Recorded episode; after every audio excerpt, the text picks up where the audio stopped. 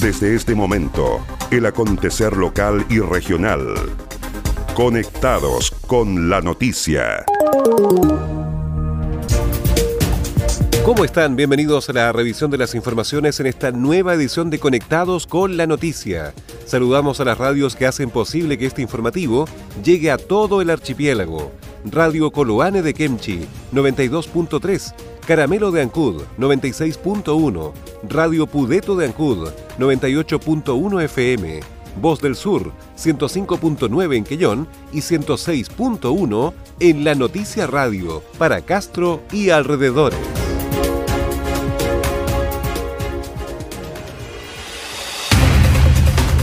Las noticias también se leen en www.enlanoticia.cl.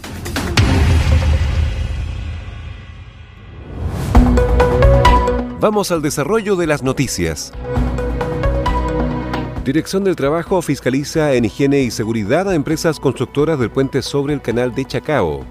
La Dirección Regional del Trabajo activó este lunes una fiscalización en higiene y seguridad a las empresas que construyen el puente sobre el canal de Chacao. Así lo anunció el director regional del Trabajo, Mauro González, precisando que la inspección empezó hoy con la solicitud hecha a la empresa principal y contratistas para el envío de toda la documentación que permita chequear sus protocolos preventivos ante el COVID-19. Asimismo, la autoridad informó del inicio de esta fiscalización al presidente del sindicato Consorcio Puente Chacao, Claudio Solís. Hoy hemos instruido a través de la Inspección Provincial de Puerto una fiscalización a las obras del puente de Chacao, referente a medidas de higiene y seguridad. Hemos conversado durante la mañana con el presidente del sindicato del consorcio Puente Chacao para reforzar líneas de acción sobre las medidas preventivas frente al COVID-19 que deben estar implementadas para proteger a los trabajadores y trabajadoras serán fiscalizados la empresa principal en conjunto con todas las contratistas involucradas y la acción que haremos será de acuerdo al procedimiento establecido en las circulares que nuestro servicio ha emitido por ocasión de la pandemia. David Barría, dirigente de la Cámara de Comercio, también se refirió a las fiscalizaciones. Nos parece de, de suma relevancia que la inspección del trabajo haciendo sus controles de seguridad, también se une a los controles de higiene para combatir esta pandemia de COVID-19, sobre todo en el proyecto Canal Chacao que por la complejidad y características que tiene es una obra que no se puede detener y que tiene que seguir adelante. Por tanto, nosotros estamos eh, muy conformes en el sentido de que una institución estatal más se une al combate de Canal Chacao. Ojalá, ojalá también esto se pudiese hacer extensivo a, a otras eh, cordones sanitarios, eh, ya sea aduanas o controles, donde generalmente la, los los horarios son muy extensos y yo creo que cualquier aporte que venga de alguna institución del Estado va a ser bienvenido. Las empresas incluidas en la fiscalización son Consorcio Puente Chacao S.A. y las principales contratistas, tales como Trevi Chile S.A. y ECAP S.A., entre otras. Durante la emergencia sanitaria, la Dirección del Trabajo ha fiscalizado la higiene y seguridad en los centros de trabajo respaldada en el artículo 184 del Código del Trabajo que impone a los empleadores la obligación de proteger eficazmente la vida y salud de los trabajadores. En el actual contexto, dichas atribuciones permiten chequear los protocolos preventivos elaborados por las empresas, la sanitización de los lugares de trabajo, la comunicación periódica a los trabajadores sobre los riesgos a los que están expuestos, las conductas de autocuidado que deben observar y la entrega de elementos de protección personal que en estas circunstancias son principalmente mascarillas, guantes, disposición de agua, jabón y alcohol gel e indumentaria especial para áreas específicas y de alto riesgo, como la limpieza e higienización de los espacios.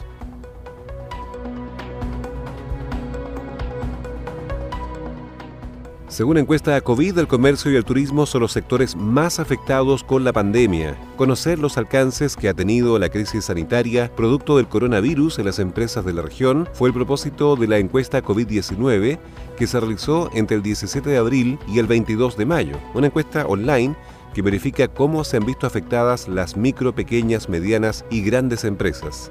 La encuesta se envió a un amplio directorio de empresas, obteniendo respuestas de 286 entidades, quienes emplean a más de 4.000 personas. De esta muestra, la gran mayoría, 204, corresponden a los sectores de comercio, turismo, alojamiento, restaurantes, transportes, logística y construcción. El 95% forman parte de micro y pequeñas empresas y un 5% a las medianas y grandes, por lo que este estudio refleja fundamentalmente una realidad de las MIPE. Se plantearon interrogantes sobre el impacto que esta crisis sanitaria está teniendo sobre las ventas, operaciones y empleo. Al respecto, el director regional de Sense, Sergio Heger, manifestó que la encuesta COVID fue básicamente sacar una fotografía del escenario que se está viviendo desde las micro a las grandes empresas. Bueno, esta encuesta COVID lo que hizo básicamente fue sacar la fotografía del escenario que está viviendo desde las micros y grandes empresas. Como todos saben, los efectos económicos en el rubro, el turismo y el comercio han sido muy preocupantes, ya que en la actualidad se ven muy disminuidos sus ingresos, producto, como todos saben, de las consecuencias de esta crisis sanitaria. Estos datos, por supuesto, nos van a poder nutrir de insumos necesarios para poder canalizar la información a las diferentes reparticiones del gobierno, lo que va a servir sin duda para tomar medidas en base a lo que arroja este estudio, de tal forma de poder apoyar con soluciones concretas las necesidades que tienen estas empresas producto de esta contingencia. La información emanada de la encuesta deja de manifiesto los grandes desafíos que tienen las regiones, en especial las decisiones que se adopten, según lo explica la directora del Observatorio Regional, académica Luz Ferrada respuesta COVID es un esfuerzo del Observatorio Laboral para proveer antecedentes a los actores tomadores de decisiones y a la opinión pública en general. Contar con información a tiempo permite tomar decisiones adecuadas y su provisión es función del Estado, en particular en territorios de menor tamaño. Los datos aquí señalan la grave situación en que se encuentra la micro y pequeña empresa, en especial en el sector alojamiento, comercio, transporte y turismo, las que demandan importante empleo para la región, en la región de los lagos. La caída de la operación, la grave incertidumbre en que se encuentran y las grandes diferencias de exposición al riesgo entre las empresas de distinto tamaño plantean desafíos urgentes para la región a abordar en el corto plazo. Dentro de los datos que arroja el estudio, un tercio de las empresas informaron que han cerrado o se encuentran en proceso de término y en cuanto a sus ventas, un 58% dice que se han reducido. En cuanto a las MIPE, la mitad de estas dicen que sus ventas se redujeron al menos un 75%, comparado con el mismo mes del año 2019, y una parte importante de ella no ha podido vender. Respecto de la operación, las más golpeadas han sido las microempresas. Este segmento muestra una paralización de un 30 y un 51% y lo hace con dificultades importantes para trabajar, siendo los más afectados los sectores de comercio, turismo, alojamiento y restaurantes. Asimismo, las microempresas han tenido que enfrentar la disminución de clientes, han tenido cierre de locales, han cancelado proyectos y tienen falta de liquidez. Los mismos problemas han tenido que enfrentar las pequeñas, a lo que se suma la dificultad de conseguir insumos de producción. En cuanto a las medianas y grandes, el problema ha estado en conseguir insumos de producción y el ausentismo de sus trabajadores. En cuanto al acceso a un crédito formal, las micro y pequeñas empresas tienen muchos problemas para conseguirlo, aunque son estas las que requieren de estos instrumentos financieros y renegociar sus deudas. En cambio, el 100% de las medianas y grandes empresas que fueron encuestadas tienen acceso a créditos bancarios. En cuanto a las desvinculaciones por crisis sanitaria, el 33% de las empresas medianas y grandes que respondieron a la encuesta han despedido un promedio de 18 trabajadores, teniendo estas de 50 a más empleados. En las microempresas, entidad que tiene hasta 9 trabajadores, un 18% ha desvinculado a 3 funcionarios y las pequeñas, de 10 hasta 49 empleados, un 17% a 5 personas. En cuanto a si es factible operar en el teletrabajo, el 75% de las microempresas expresó que no es posible. Asimismo, el 70% de las pequeñas informó que el trabajo online era inviable, lo que se reduce la mediana y grande, quienes sostienen que el 53% no le es posible operar en forma remota, ya que la mayoría de sus actividades son presenciales. Sobre las medidas implementadas, se menciona la incorporación de medidas sanitarias. Adicionalmente, en las microempresas se señala con alta frecuencia cancelar o paralizar inversiones y despacho a domicilio. En cambio, en las más grandes se menciona incorporar y potenciar canales de venta online. La encuesta COVID Además preguntó a las empresas cuál es su expectativa a dos meses. Del total de ellas, un 20% estima que tendrán más desvinculaciones, un 50% no sabe o tiene incertidumbre de lo que va a pasar. En cuanto a las proyecciones de contratación para los próximos dos meses, las medianas y grandes en un 75% señalan que contratarían personal y en las micro un 21% y en las pequeñas un 9% lo haría. SAESA se prepara para enfrentar este invierno con fuerte plan de mejoramiento de redes con más de 199 obras de mejoramiento de la red eléctrica, un sistema de respaldo de energía autónoma en la comuna de Curaco de Vélez y un intensivo plan de roce para despejar árboles de las líneas de distribución, SAESA se ha preparado para enfrentar el invierno que cada año se convierte en una amenaza para la continuidad del servicio. Todo esto con un equipo de trabajadores comprometidos que se encuentran cumpliendo con todas las medidas sanitarias y de seguridad recomendadas por las autoridades y con el firme propósito de mantener el suministro eléctrico a todas las familias de Chiloé, que la empresa inició el año 2018 con un robusto plan de inversiones. Este plan comenzó con la instalación de equipos para digitalizar la red y efectuar maniobras a distancia, explicó Javiera Fontecilla, jefa de servicio al cliente de SAESA en Chiloé. Este plan comenzó con la instalación de equipos para digitalizar la red y efectuar maniobras a distancia, con el objetivo de disminuir la cantidad de zonas afectadas cuando ocurra un corte, con acciones como el traslado de redes desde predios particulares hacia la faja fiscal, de manera de acceder más rápidamente a las reparaciones necesarias. Además, en la provincia de Chiloé se han efectuado podas de árboles cercanos a la red en más de 40 kilómetros de los más de 200 programados para este año. Trabajo esencial para disminuir los cortes y ante esta situación la empresa hizo un llamado a los propietarios a no plantar árboles a menos de 5 metros del tendido eléctrico y que permitan su poda por parte de las brigadas debido a que estos representan la mayor causa de interrupciones cuando hay temporales. En medio de la pandemia que dificulta el desplazamiento de clientes y trabajadores, la empresa dispuso de canales de contacto adicionales para facilitar los avisos de cortes de suministro. Además, activar sus planes de contingencia climáticos cada vez que se genere la alerta respectiva por parte de la autoridad, con el propósito de atender con mayor disponibilidad cualquier inquietud que los usuarios puedan tener a raíz de los sistemas frontales que se puedan presentar.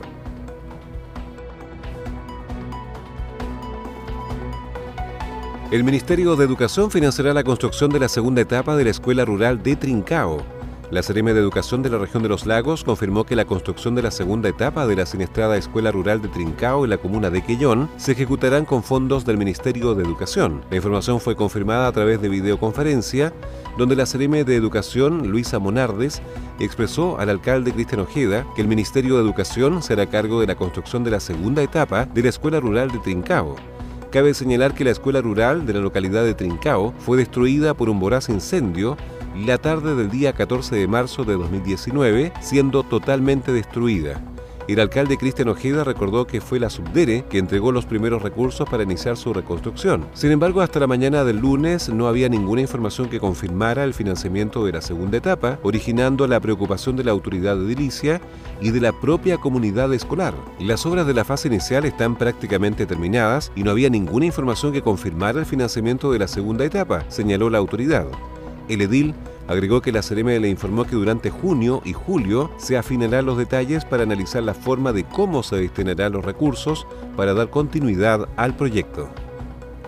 Una importante reunión sostuvimos hoy día con el equipo de educación y también con la Ceremi de Educación en Puerto Montt y su equipo de técnicos para ver la segunda etapa del, proyecto de, la escuela de Trin. Y bueno, hay que ver la, segunda etapa y viendo de dónde van a salir los recursos, el financiamiento. Conversábamos con la Ceremi de Educación en esta reunión técnica de que van a ser recursos desde el Ministerio de Educación que ya se están gestionando en Santiago y lo que vamos a ver ahora es los alcances del proyecto, así que quedamos en seguir trabajando durante este mes de junio y julio para ver el proyecto en sí, la parte técnica, para ver después la parte de financiamiento con responsabilidad hoy en día y compromiso del Ministerio de Educación en Santiago.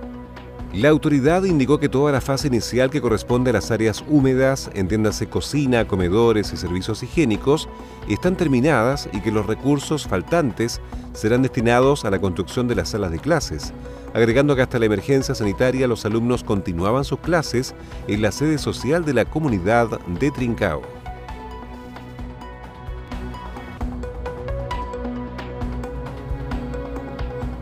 Comienza la postulación al programa Renueva tu Micro del Ministerio de Transportes y Telecomunicaciones.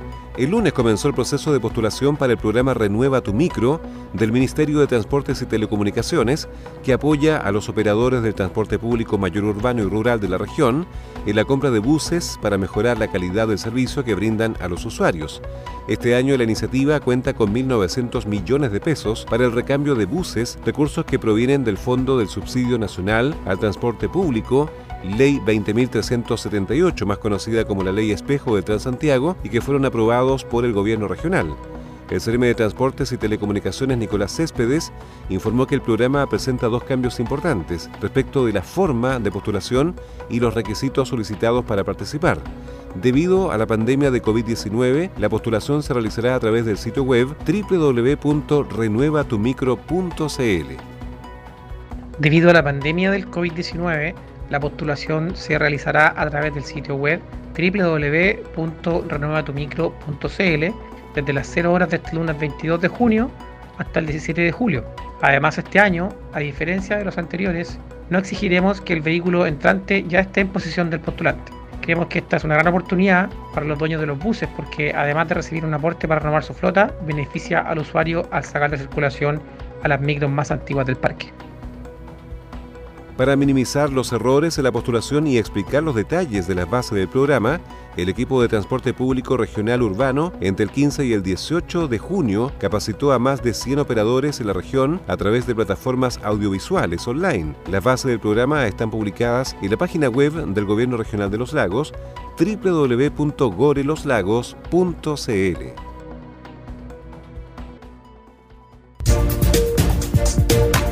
Y estas fueron las principales noticias de la jornada. Siga muy atento a nuestra programación y nos reencontramos en otra edición de Conectados con la Noticia. Recuerde que llegamos a ustedes gracias a radios Coloane de Kemchi 92.3, Caramelo de Ancud 96.1, Radio Pudeto de Ancud 98.1 FM, Voz del Sur 105.9 en Quellón y 106.1 FM en la Noticia Radio, en Castro y alrededores, a través de la primera red provincial de noticias.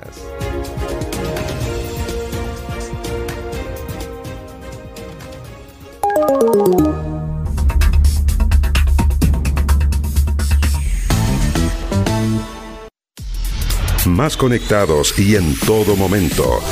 Más 56 9 62 63 92 03. Tu opinión nos importa.